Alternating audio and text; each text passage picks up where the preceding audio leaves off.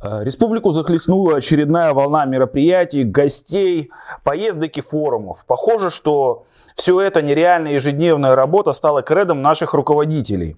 О том, какие результаты сегодня власти республики могут показать населению региона, а не кураторам в Москве. Какие реформы или планы сегодня реализованы или работают? Что нам ждать все-таки в дальнейшем от команды Хабирова-Назарова?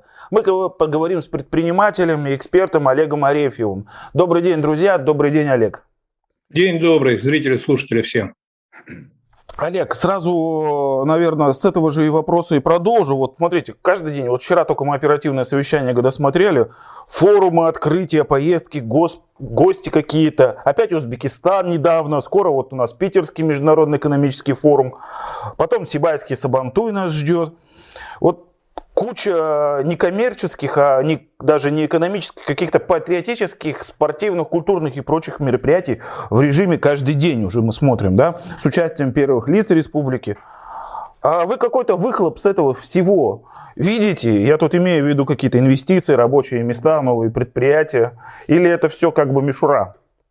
Ну, вот как минимум в отношении того, той сферы, в которой я что-то понимаю, транспорт, э, организация дорожного движения и что, все, что близко к этому, ну, я, честно говоря, не вижу никакого выхода абсолютно. И вот эти все такие танцы с бубнами, они мне больше напоминают, если так утрированно перевести, вот, есть подъезд, и в одной квартире люди не очень хорошо живут. Но чтобы было ощущение, что они живут хорошо, они каждый день устраивают праздники денег занимают, значит, устраивают вечером праздник, когда из квартиры гремит музыка, у всех остальных ощущение, что там вроде как бы все неплохо. Вот. вот у нас постоянно из республики гремит музыка, которую должны слышать наверху. То есть должны слышать в федеральном центре, что у нас здесь все постоянно идет какое-то такое деловое движение. В реальности, вот э, первое, что я могу точно сказать, что даже хорошие начинания, которые на этих форумах, на этих мероприятиях, даже если они случаются, хотя, значит, часто эти форумы не для этого предназначены, вообще форумы предназначены для того, чтобы люди приехали и между собой обменялись как бы в такой приватной обстановке определенными ощущениями, событиями, а все, что говорится, это такие, ну, чаще парадные заявления, которые, да, красиво, да, могут походить на отчеты, но не являются, будем так говорить, вот самым таким важным моментом на любом форуме. Поэтому на форуме вот все эти достижения, основные договоренности достигаются в кулуарах. Часто, значит, все подписания, которые на форумах происходят, в том числе вот берем тот же самый ПМФ, я знаю, как это работает, все подписания всех соглашений, которые там происходят, они годами готовятся перед этим форумом. Вот то, что мы туда сейчас приедем, поставим самый большой ресторан, поставим, значит, самую большую, значит, там стенд и еще, еще что-то, мы можем вообще приехать, ничего не поставить, но подготовить массу интересных соглашений, которые там подписать, получить намного больше, чем вот от этого ресторана, от этого стенда.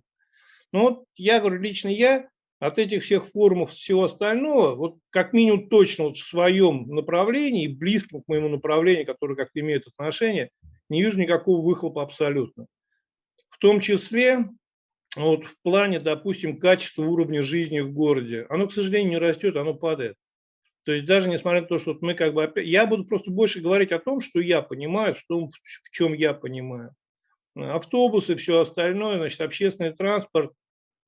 Мы сейчас стоим на пороге того, чтобы похоронить трамвай. Причем я так понимаю, что решение... А, Олег, вот здесь я хотел тоже уточнить, действительно, коли вы представились, у нас является экспертом больше транспортной отрасли, у меня, естественно, к этому моменту заготовлены вопросы, но раз вы трамвая коснулись, вот смотрите, ведь э, в этой истории трамваи, МОЭ, там, со всеми этими депо уже запутались ведь не просто наши слушатели, а тут банкротство, не банкротство, рыбалка или не рыбалка. Мы все вот эти истории суды. То ли Мария воюет с управляющими арбитражными, то ли что, кто их там ведет. В чем вкратце вообще, как эта история, вот канва развивалась событий всех этих? История вообще, в принципе, очень простая. Изначально никто не планировал вообще электротранспорт банкротить. То есть при Лалове можно к нему по-разному относиться но планов банкротства электротранспорта не было. Более того, были планы по выделению довольно серьезных сумм на поддержку и развитие электротранспорта. Потом в один определенный момент у нас городской бюджет налип на необходимость вернуть, по-моему, что-то около миллиарда в федеральный бюджет, там связано с расселением жилья еще что-то. И вот эти деньги, которые должны были пойти на поддержку электротранспорта, ушли туда. С того момента все стало плохо. То есть с того момента, в принципе, как бы и тут как раз потихонечку подошло к тому, что и Лавов ушел, значит, и власть сменилась. А вот дальше трамваем реально никто не занимался. Он находился в состоянии банкротства давно. И основная логика этого банкротства была в чем? Вот что, на что сегодня рассчитывает и хочет получить город. Сейчас, значит, э, комитет кредиторов признал все имущество. Там же вот как, немножко лукаво пишут, когда в СМИ, что, значит, э, выставили лотами торговлю. Там разделили все имущество на две части. Одну часть признали основную, которая еще как-то ездит, и, значит, подвижной состав, и, значит, э, здание и все остальное, социально значимым имуществом. А вторую часть лотов, там все вот эти станки, которые вдоль заборов валяются, металлолом, его торгуют по одной, то, что не нужно. Вот то, что социально значимое имущество, это подвижной состав, контактная сеть, все, что с этим связано, это признали социально значимым имуществом. То есть по закону как бы, значит, они имеют право торговать этот лот с обременением. То есть любой, кто купит этот лот, он обязан будет сохранять деятельность профильную. То есть мало того, что он сейчас там 2 или 3 миллиарда вбухает в этот металлолом, а потом еще должен столько же, не столько же, а в разы больше вбухать, чтобы все это ездило. Естественно, никто на это не пойдет. Ну, даже просто гипотетически предполагать бесполезно. Соответственно, сейчас три раза это все торгуется, потом по закону весь этот лот, вся эта масса предлагается, значит, кредиторам в качестве погашения, но ни банки, никто это тоже не возьмут. И в результате вся эта масса передается городу. То есть, в принципе, как бы получается, что без всех долгов, без всего она очищается в процессе всего, эта вся эта масса передается городу одним тортом, и город дальше якобы уже без долгов передает ему пуиту это, и это все начинает снова работать, уже без долгов. Вот логика такая была. Но, значит, в процессе там господин Рыбалка значит, развел определенную деятельность, причем, значит, я вот за ней наблюдаю, он четко преследует определенные цели, он преследует защиту интересов кредиторов. На это, для этого его туда и поставили, то есть его основная задача в этом и заключалась. И они сделали аудит, по которому город за все свое время не доплатил МУЭТу миллиард, там, миллиард триста ну, больше миллиарда. Это субсидирование имеется в виду перевозок в городе. Да, да, то есть в свое время он должен был доплатить, не доплатил определенную сумму, в результате которой МУЭТ и пришел к такому состоянию. Суд принял очень интересное решение. А, вот сейчас я не буду вдаваться в подробности, но в частности суд принял такое решение, что значит нет смысла, в том числе нет смысла взыскивать, потому что оценка конкурсной массы позволяет удовлетворить требования кредиторов. Из этого получается только одна э, логика, что значит эту всю массу надо продать, чтобы она удовлетворила требования кредиторов. Либо город значит, закрывает значит, по субсидиарной ответственности, либо эту всю массу надо продавать. И вот рыбалка сейчас и говорит городу, ребят, ну давайте договариваться, либо я вынужден буду все это продать и трамвая, тогда у нас не будет вообще. Город на диалог, я так понимаю, с ним вообще не идет, не торопится, либо не хочет, потому что решение, город сам не особо понимает, что происходит.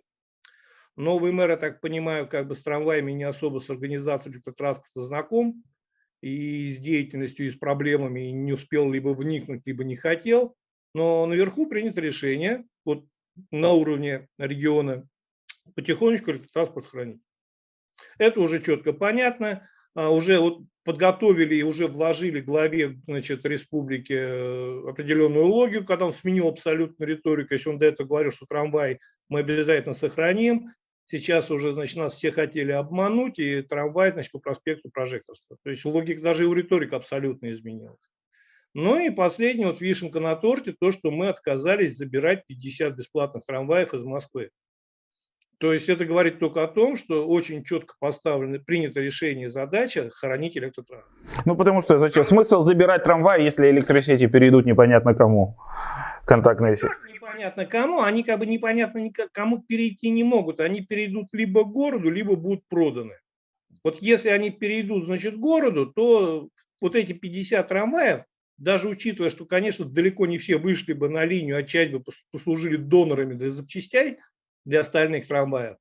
Но как минимум, допустим, 30-40 трамваев бы на линию вышло. Это существенно сейчас бы облегчило ситуацию электротранспорту и помогло бы ему дожить до принятия решения по нему. Потому что Пока настолько кормили вот на всех этих форумах, подписывали, опять же, соглашения с Синарой, с, с, с Вебом подписывали, с кем мы только не подписывали, где мы только не поставили своих подписей. Но, как итог, Синара четко сказал, что Уфа больше не является зоной ее интересов, потому что, значит, абсолютно недоговороспособное руководство разговаривать не с кем и не о чем. Они прекращают все деятельности с Уфой, хотя, значит, наш министр транспорта периодически еще как бы пытается заявлять, что мы ведем с ними переговоры. Ну, такое ощущение, что он сам с ними переговоры ведет, они уже давно ни с кем переговоры в Уфе не ведут. То есть на сегодняшний день у нас четко есть, вот на сегодняшний день четко обозначено, что и денег у нас нет на трамвай. У города нет, у республики их тоже нет. Взять их негде. Точнее, взять их есть где, мы не понимаем, где взять. И при этом, значит, когда новый пришел у нас замминистра транспорта, он четко сменил вектор. Он сменил вектор на развитие, значит, аффилированной, близкой, дружественной ему компании «Автомик». И сейчас все, что происходит, все происходит в угоду этой компании. То есть вот даже буквально сейчас внесли закон об изменении а, дотаций по э, социальным проездным. Это никогда в жизни перевозчики, частники на нерегулируемых тарифах не получали. Сейчас внесли, причем с очень четкой оговоркой интересной, что дотации будут получать только перевозчики как бы с низким, а, со стопроцентным низким полом подвижного состава. И у меня возникает вопрос, а это вопрос, для кого это делается дотация? Если для перевозчиков и всех надо остальных отрезать, то тогда да, конечно. Если для людей и пассажиров, то почему мы людей-то наказываем за то, что у других перевозчиков нет низкого пола? То есть мы, мы наказываем пассажиров за то, что значит, власть города, республики не смогла организовать, чтобы на всех маршрутах работали автобусы с низким полом. Соответственно, значит, вот тем перевозчикам, значит, там социальные будут работать, люди будут со скидками там ездить, а на остальных они ездить со скидками не смогут. Вы как раз при, этот мой вопрос предупредили. Я хотел спросить, что у нас там с так называемой транспортной реформы. Я правильно понимаю, что это автомик, который контора из Подмосковья сначала в Пермь переехала, потом из Перми сюда, и водители которые представляют уроженцев там некоторых южных регионов? Ну, она не приехала, я бы сказал так. Она, будем так, занимает определенные сферы влияния. Она заняла в Перми, в Перми продолжает работать. Она заняла не только в Перми, я сейчас не буду, чтобы не ошибиться, перечислять города. Она заняла свое место в Подмосковье, и там, и там везде есть довольно большое количество нареканий на их работу. И вот теперь они осваивают рынок Уфы под себя. То есть, э, в принципе, как бы вот по большому счету, лично вам, мне, любому пассажиру не особо важно, кто его повезет. Автомобиль, ваш автотранс, лишь бы это был хороший, качественный автобус с хорошими перспективами, человек понимал, что он всегда там будет работать. А на сегодня есть очень большие подозрения, что вся схема держится на очень условных обещаниях, договоренностях и каких-то внутренних паникийных таких механизмах, которые могут рассыпаться в любой момент. Вот смотрите, давайте я вам про транспортную реформу очень просто объясню.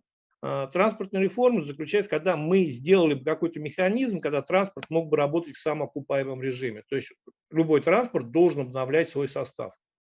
Вот мы сегодня, единственное, что мы сделали, и об этом уже говорят все на федеральном уровне, когда наши чиновники туда попадают, у них спрашивают, ребята, что вы сделали, они разводят руками. Мы обновили парк. Вот теперь смотрите, вот цикл жизни этого парка 3-4 года, максимум 5. Через 3-4 года, 5 лет этот парк станет на колени. Это не пазики, которые ездили годами после того, как кувалду отремонтируешь. Через 5 лет мы на чем ездить будем? Мы снова готовы через 5 лет еще 10 там, или 5 миллиардов вложить денег, чтобы снова на 5-10 лет поездить на этих автобусах? Нет, не готовы. У нас не будет этих денег к тому моменту по ряду причин, потому что и бюджет у нас сейчас работает как бы как пылесос, высасывая, а не наоборот, не как-то вкидывая деньги в экономику республики.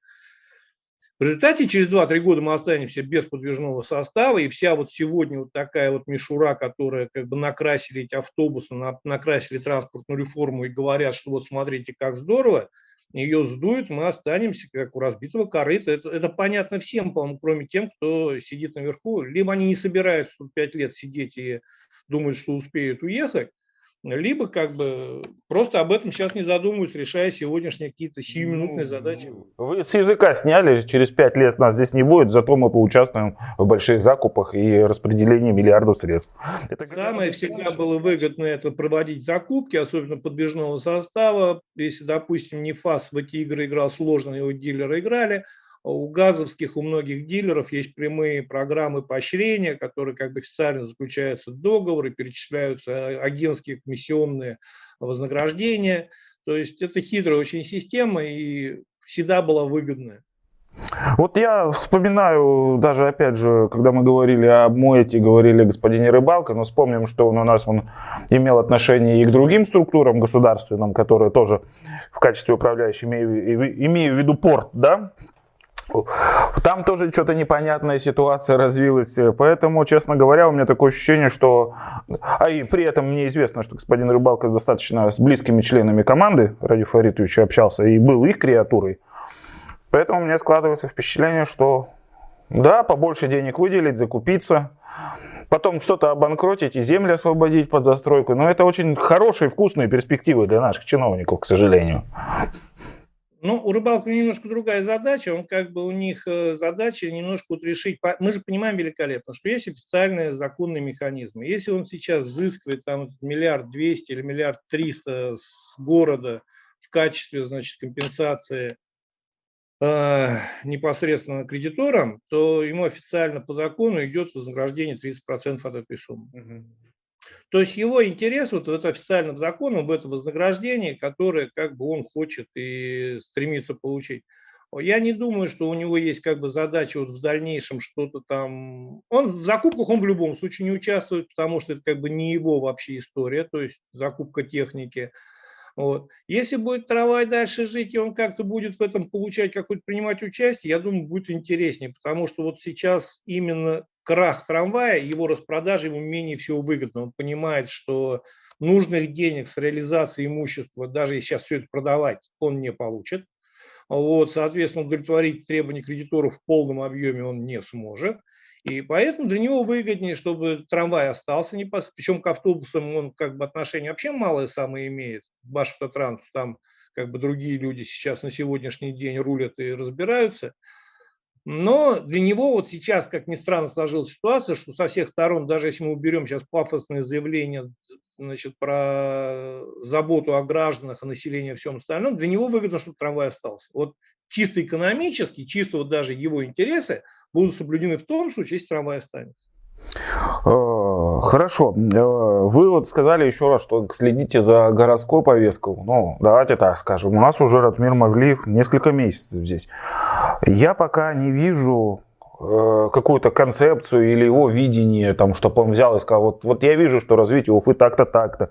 Тем более я не понимаю вообще его принципы кадрообразования, когда у нас там строительный остров контролирующим органом идет там разрешительную систему, идет там человек, который там, извините, ни дня в этой сфере не работал или там что-то заместители молодые ребята, которые также не особым опытом отличаются. Э, вы видите ли э, в нынешней команде, которая сидит в мэрии, вот действительно, можете ли сказать, что вот вот Радмир Мавлиев нам предлагает то-то, то-то, вот в это я верю, это, или я в это не верю, условно говоря. Ну, для того, чтобы верить либо не верить, надо услышать, что он предлагает. Я потому что пока вот не услышал ничего, что он предлагает конкретно не в части, допустим, вот я еще раз говорю, э, здесь смотрите, вот почему я опять скатываюсь к электротранспорту постоянно. Во-первых, потому что я в этом что-то понимаю, а во-вторых, потому что это довольно-таки знаково на сегодняшний день. Сегодня вообще в России значит, идет такая вот волна восстановления электротранспорта в городах. То есть вот если сейчас при Мавлиеве закрывается электротранспорт, он не предпринимает никаких действий, электротранспорт будет похоронен, вот, то он создаст э, о себе как минимум, как об управленце на федеральном уровне определенный, допустим, такой негативный эффект. Тем более сейчас общественный транспорт планируют включить в KPI значит, руководителей городов и регионов. И вот я понимаю, что, конечно, когда он пришел, вокруг него было огромное количество вопросов. Это коммунальное хозяйство, это ЖКХ, это общественный транспорт – и вполне возможно, конечно, может быть, он для себя как-то расставил приоритеты, но я вот лично, я говорю, вот я не вижу каких-то реальных программ либо реальных решений относительно команды, ну, ту, которую я вижу, я пока как бы мне сложно осуждать, но я никогда не верил в то, что люди, никак, не имеющие каких-то компетенций, а, исключительно хорошие люди, просто хорошие люди, смогут управлять серьезными сложными механизмами. Я никогда в это не верил, как показывает практика, этого никогда не было. Поэтому вот его назначение в плане, значит, вот и ЖКХ, и строительства говорят только о том, что как бы городу и не дают-то кубики поиграть. То есть у него есть только право на эти кубики посмотреть, а смотреть, собирать можно кого угодно. У нас все-таки, понятно, по полномочиям и по де юру у нас, в принципе, за транспорт в городе отвечает, собственно говоря, отдел транспорта города, но де-факто это у нас все-таки уже республиканский уровень, и мы говорим как раз о том заместителе, я правильно понимаю, министра? Ну, тогда давайте сделаем все очень просто, чтобы это соответствовало нормативу. Вот смотрите, вот мы как бы очень вольно э, обходимся с федеральным законодательством. Я очень сильно удивлен, я вообще не знаю почему, у нас прокуратура вообще не реагирует никак на это, потому что в любом другом регионе уже давно бы были какие-то серьезные ну, последствия таких поступков. У нас тот же самый автомик уже почти практически полгода на линии работает как нелегальный перевозчик. У него нет ни свидетельств, ни карт маршрутов, ничего. Он работает в придуманном таком режиме, тестовом. Такого режима нет вообще ни в одном федеральном законодательстве. Есть временные карты, есть сроки определенные четкие, есть четкие механизмы конкурсов, всего остального. То есть ради Фарис, когда пришел, сказал, мы сейчас поборем всех нелегалов у нас Техас, пришли другие нелегалы, просто на других автобусах, просто нелегалы, которые как бы, блин, они работают нелегально. И вот сегодня, говоря уже о том же самом как бы развитии, всем остальном управлении, ну хорошо, не надо лукавить, пускай тогда будет передать полномочия на региональный уровень, эта практика существует. В Тверской области так сделали город Тверь, передали полномочия на уровень региона. То есть организацией транспорта занимается регион. Ну тогда давайте не будем вот пытаться на двух стульях усидеть. Создадим, сделаем определенную нормативку, которая передает полномочия на региональный уровень и упраздним отдел транспорта в городе. Никаких проблем. Но сегодня как получается? Ради Фаритович на совещании все понимают, что когда он сказал, что теперь Мавлиев будет разбираться с трамваем, все понимают, что он просто спихнул на него ответственность. Мавлиев, по-моему, я не знаю, понимает это или нет, но на него просто сегодня спихнули ответственность и все. Вот дальше он теперь с этой ответственностью что-то должен делать. А если бы это региона была ответственность, тогда бы это уже будем так в минус, пошел бы в карму, там, допустим, и Ради Фаритовичу и всем остальным. А Давайте сегодня... Ну, за, за стрим про карму. Вот вы сейчас сказали про KPI, но нам нужно же понимать, что город-миллионник, один из крупнейших э, регионов страны, да, и если он останется без электротранспорта, это звучит достаточно абсурдно. Если ну, в, ну, в таких городах, как Салават, например, он есть, или Стертамак. Здесь что как бы да, абсурдно, да, как бы вот чисто политически это, но здесь другой момент. Я вот как бы об этом писал. А, мы на сегодняшний день пропускную способность своей транспортной системы, она у нас уже на пределе. То есть я объясню проще в цифрах, чтобы глубоко не уходить. А, в Красноярске, значит, Сибирский государственный университет провел интересное очень исследование натурное. Они определили, что 168 автобусов, проходящих в час через остановку, уже ставят работу этой остановки на предел. То есть уже создают значит, риски создания значит, пробок и всего остального на этой остановке. У нас через округ Галли в одну сторону, в сторону рынка, 66 маршрутов проходит. Вот даже если по три маршрута, по три автобуса в час на каждом маршруте, мы уже превышаем лимит возможности пропускной способности, ну, практически процентов на 40. Соответственно, вот мы сейчас можем, уберем трамваи, мы можем купить еще сколько угодно автобусов, но пропускную способность остановок мы не увеличим. То есть движение автобусов, и будем так говорить, движение пассажиропотока не станет быстрее, а станет медленнее. Почему? Потому что автобусы будут вторым, третьим рядом останавливаться, стоять в очередях, держать все остальное движение. То есть мы на сегодняшний день провозную способность, вот связан, тем более связанную со спецификой нашего города, мы уже исчерпали. Сегодня трамвай нам нужен не потому, что это статусно, не потому, что это как бы важно сейчас на потому что это единственный способ на сегодняшний день вывести город. Тут вопрос плотности, а не количества получается, так ведь? Конечно. У него, допустим, я говорю, провозная способность, не пропускная, а провозная способность у трамвая в три раза выше, чем у автобуса. Вот трамвай везет в три раза выше, больше количество людей, значит, чем автобус. Соответственно, если мы сейчас правильно строим трамвайную систему, мы разгружаем город, мы снижаем, мы проводили опрос, то есть где-то порядка 68% населения совершенно свободно готовы отказаться от личного транспорта, если будет нормальный общественный транспорт. То есть они готовы им пользоваться, если он будет. Его нет, поэтому 68% этих автомобилей у нас каждый день выезжают на улицы. Как результат, вы, вы посмотрите, у нас по этому году уже на сегодняшний день уже катастрофические цифры по смертности на дорогах. Я не знаю, что мы опять в конце года как будем грустно разводить руками, что говорить и как это объяснять.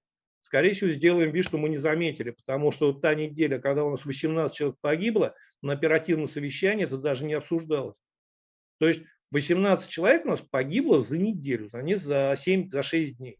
Так они отвечают о том, что у нас в среднем статистика по сравнению с прошлым годом лучше, общими словами. Нет, сразу говорю, есть статистика, официальная статистика научно-исследовательского центра ГИБДД Российской Федерации. У нас статистика не лучше, у нас одна из самых плохих статистик вообще в России. То есть мы по трем показателям, мы единственное, всего три региона, причем мы с большим отрывом, сразу по трем показателям дали отрицательную динамику. По количеству ДТП, по количеству пострадавших в ДТП и по количеству погибших в ДТП. Вот три показателя сразу. Башкирия единственная в прошлом году дала отрицательный результат, причем у всех остальных регионах были какие-то там где-то аварийность увеличилась, где-то пострадавших уменьшилось, где-то погибших уменьшилось, но аварийность. Мы по всем трем показателям четко лидируем. Поэтому они выдергивают все вот эти цифры, которые они говорят. У нас очень любят и очень умеют играть с цифрами. То есть они пытаются это делать, вытягивая какие-то удобные, нужные цифры для себя, их показывая свои достижения. Нет.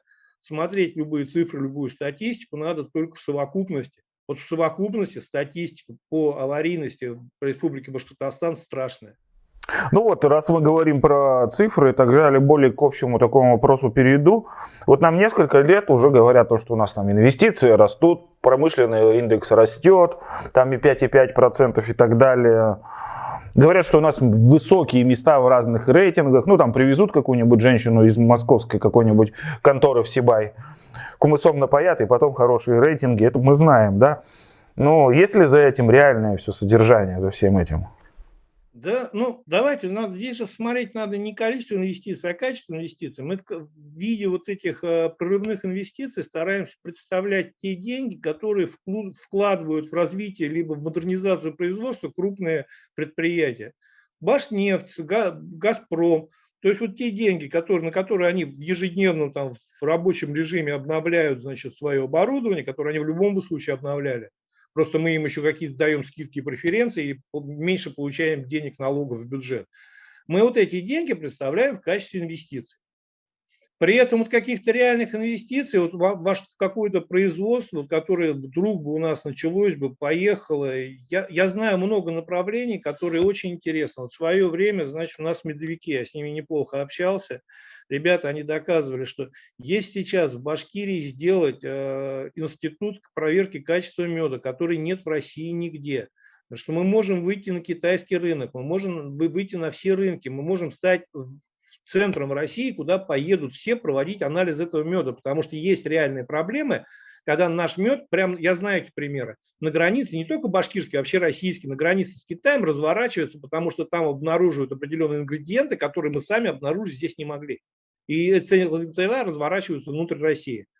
Кто-то вложил денег. Обещаний была масса. Было разговоров, что сейчас придут французы, придут те, придут эти.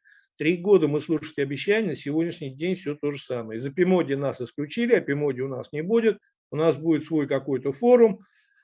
А, при этом вот я, как человек, не живущий сейчас в Башкирии, имеющий возможность отойти со стороны, посмотреть на все происходящее, я скажу так, бренд «Башкирский мед» мы потеряли на сегодняшний день. То есть он в России, мы можем убеждать себя, рассказывать себе сказки про его ценность. В Башкирии он на сегодняшний день не ценится. Под брендом «Башкирский мед» даже, даже фальсификат уже стараются не продавать, потому что он не особо ценен. Мы его потеряли. А бренд это был очень серьезный, и более того, сам мед был реально намного лучшего качества, чем все остальные меда, которые в России там собираются. Но мы его потеряли. Вот то же самое э, про спецодежду, про еще что-то. Мы там будем шить. Мы, вот я каждый день включаю, когда башкирские новости, вот если совершенно отдельно так включаешь, я слышу только о том, что что будем, что мы планируем делать. Я слышал про аэротакси, канатные дороги над всей Уфой, я как, про академию транспортную на базе автотранспортного колледжа. Вот я слышу, что мы через 5-6 лет вполне возможно будем какие... Я не слышу то, что мы сделали. Вот я никогда, я сколько вот пытался смотреть, чтобы не начиналось, что сегодня мы сделали то-то, мы запустили это. В крайнем случае берется чье-то достижение, чье-то, будем так, чье-то решение, туда приезжают, им разрешают перерезать ленточку. Информационно продается как достижение республики. Но на сегодняшний день, я вот скажу прямо, вот лично по моим ощущениям, вот на сегодняшний день мы вот в плане развития нашей экономики и промышленности находим в самом грустном состоянии за всю, наверное, историю. Вот я поэтому еще вот этот тот вопрос, который я сейчас стараюсь задать всем экспертам, кто-то связан с экономикой, с предпринимательством, но вот э, я его сейчас всем задаю. Вот если наши показатели все растут, как нам говорят, то почему по доходам на душу населения у нас в республике уже все грустно давно, а не в первый год, и ниже значительно, чем в среднем по России. В Башкирии, например, средние душевые населения, доходы населения в месяц составили 32,3. По уровню среднедушевого дохода республика находится на 38 месте по стране. И у нас на 20 меньше процентов, чем в среднем в Поволжье, даже в нашем округе, внутри округа. Не это ли реальная картина того, как мы на самом-то деле живем? Понимаете, ну нет, это часть реальной картины, это даже не полностью вся реальная картина, часть реальной картины. А вот опять же, я говорю, здесь два момента. Первое, вы должны прекрасно понимать, что у нас существует две экономики. То есть одна экономика, которая существует, которая существует в фантазиях, в отчетах и на бумаге, которая предоставляется в центр, и показатели, которые, ну, будем так говорить, еще по совковой привычке часто, будем так говорить, приписываются, завышаются, чтобы получить определенный результат перед центром, получить субсидии, инвестиции. То есть это свои игры региональной власти с центром, с федеральным. А есть реальная экономика. А, и вот в реальной экономике мы часто не то, чтобы как бы ее приукрашаем, мы ее не знаем. Вот опять же мы возвращаемся к перевозкам, как бы все наши разговоры я умудряюсь сводить к... Ну, это потому что та сфера, которую каждый проходит, и завязано на нее много. Это действительно так. И вот, когда, значит, я слышу парадные отчеты, в том числе на каких-то совещаниях, на круглых столах, что у нас а, столько-то, столько-то народу перешло на оплату безналичной системы платежа, и это чуть ли не 75% от всего, там сколько-то, такой, такой лютый процент вообще, что значит столько народу платит безналом. Я-то точно знаю, что мы вообще даже представления не имеем об объеме, сколько у нас вообще денег проходит через это, потому что большая часть, которая проходит через перевозчиков, через всех, даже через любимых, даже через своих, она остается в тени. Этот объем никто не может оценить. Можно оценить приблизительно, условно, как бы исходя из средней выручки автобуса, умножить на количество автобусов, еще, еще что-то. Но вот реальные цифры не знает никто. Поэтому, когда мы заявляем вот эти 70%, причем мы берем из потолка, и никто не может проверить, потому что ни мы не знаем, ни они не знают реальные цифры. Но вот эту 70 там, или сколько, или 75, или 80, это победа. И вот большинство тех отчетов и цифр, которых я вижу, я вот связываю именно с тем, что это, это цифры с параллельной, с второй экономики, не из реальной. В реальной экономике все намного грустнее. С транспортом грустно, с производством очень грустно. Я с ребятами разговаривал, многие стоят сейчас на грани производственники, что ну как бы вопрос вообще либо закрывать производство вообще, либо как бы уезжать из республики. Потому что, ну, к сожалению, большинство людей, как серьезно пытающих работать, мне говорят, Олег, надо либо иметь очень хорошие связи с кем-то из команды, чтобы расти, либо все у тебя будет очень сложно. Причем во многих других регионах, даже в Татарстане, нет такого, как бы, вот, будем сказать, негласного давления на бизнес, на любой. Поддержки нет точно никакой. Поэтому, я говорю, это две параллельные экономики, которые, одна идет в отчетах и парадных цифрах, как вот, давай проще, вот, была перепись населения, да. Вы участвовали? Я вот поучаствовал, но половина моих знакомых никаким образом не участвовала. У меня из моих знакомых никто не уч... вообще никого, не то, что они не хотели, их никто не приходил и не спрашивал даже, да. даже не пытался. Но мы имеем цифры, что у нас увеличилось количество населения, значит, еще, еще, еще. Делается для чего? Потому что от количества населения зависит объем субсидирования и вообще варианты взаимоотношения с центром, потому что объем распределяемых денежных потоков. Поэтому я не знаю, кто и кого как и посчитал, и мы сейчас имеем, что вот у нас увеличилось там, пусть не намного, но население.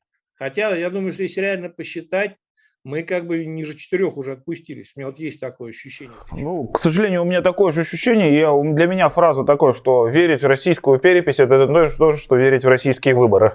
Немножко наивно. Хотел вот в окончании все-таки последний вопрос задать. Э, вы говорите, говорили с производственниками. Э, санкции и вся вот эта ситуация, как скажется, скажем, на нашем там транспортном машиностроении? Насколько критично? Вообще, вообще критично. Я скажу так, что как ни странно и как ни парадоксально, единственный, кто более-менее относительно легко сможет их пережить, санкции, относительно опять же, это газ. Потому что компания Дерипаски с 2018 года находилась уже под санкциями, и они смогли построить какие-то свои внутренние, не потому что они предвосхищали, а потому что они были вынуждены уже делать. И часть их направлений взаимоотношения с Европой и с Америкой оставались только потому, что Америка давала им лицензию на работу во время санкций, то есть отодвигало время начала санкций. Вот их назначили в 2018 году, но их отодвигали. И тем не менее Дерипаска каждый день понимал, что вот это подвижение может закончиться, и он построил какие-то свои механизмы. То есть я не говорю, что они хорошие, они есть, то есть они какие-то свои двигателя пытаются производить, литье блоков, еще, еще, еще что-то. То есть там реально, кто люди, все относительно нет, все остальные, КАМАЗ, он, ну, как бы он что ни говорил, а он сейчас переходит на трехдневную неделю, и, значит, у них большие проблемы с комплектующими. По ВАЗу мы можем говорить много, максимум, что мы в ближайшем будущем запустим ободранную гранту, упрощенную до состояния ручной мясорубки. Проблема не в этом. Я опять же, я с ними общаюсь, с этим производством. Они говорят, Олег, Основная проблема не в том, что мы оказались под этими санкциями. То есть приятного мало, но факт мы уже там. Основная проблема, что когда мы приходим наверх, неважно где, главам регионов, на самый большой федеральный уровень, и пытаемся объяснить, что нам надо сделать для того, чтобы сейчас из них выйти, нам рассказывают опять про какие-то гигантские красивые цифры и как мы в дальнейшем будем жить. Мы объясняем, что нам надо сегодня строить параллельный импорт, э, с реэкспорту начинать, запчасти, потому что иначе мы встанем та же самая авиация, очень много отраслей. Мы должны понимать, что сегодня, вот когда мы очень бодро и громко говорим, что нам санкции почти на нас не повлияли, я слышу такие заявления каждый день, они меня очень пугают. Почему? Потому что люди на сегодняшний день до конца еще не почувствовали реально санкции. То есть мы еще живем за счет запасов тех, которые мы создали, в том числе где-то запчастей, где-то экономических, где-то, значит, деньги, где-то комплектующие, еще, еще, еще что-то. То есть те же самые средства. Олег, я прошу прощения, у нас выходит время, вот это 40 минут, которые зумовские.